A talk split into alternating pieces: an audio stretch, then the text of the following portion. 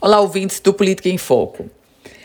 A gente volta a falar hoje sobre a pandemia da Covid-19, sobre o novo coronavírus, sobre os números que cercam esse momento tão delicado vivido por todos nós.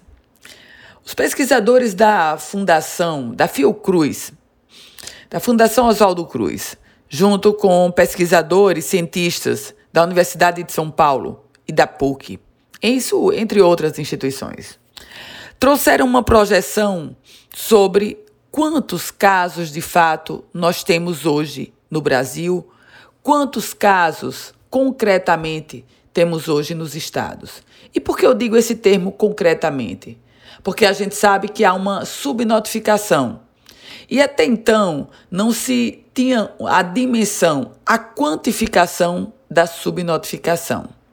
Pois bem, o Brasil Segundo essa pesquisa da Fiocruz, tem 245 mil casos confirmados do novo coronavírus da Covid-19.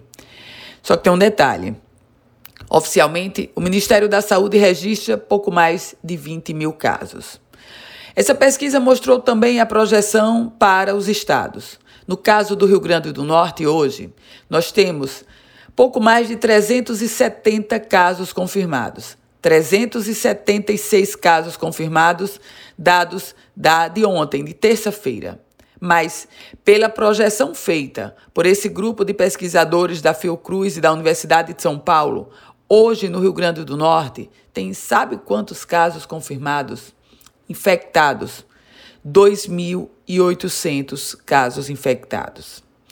Eu volto com outras informações aqui no Política em Foco com Ana Ruth Dantas.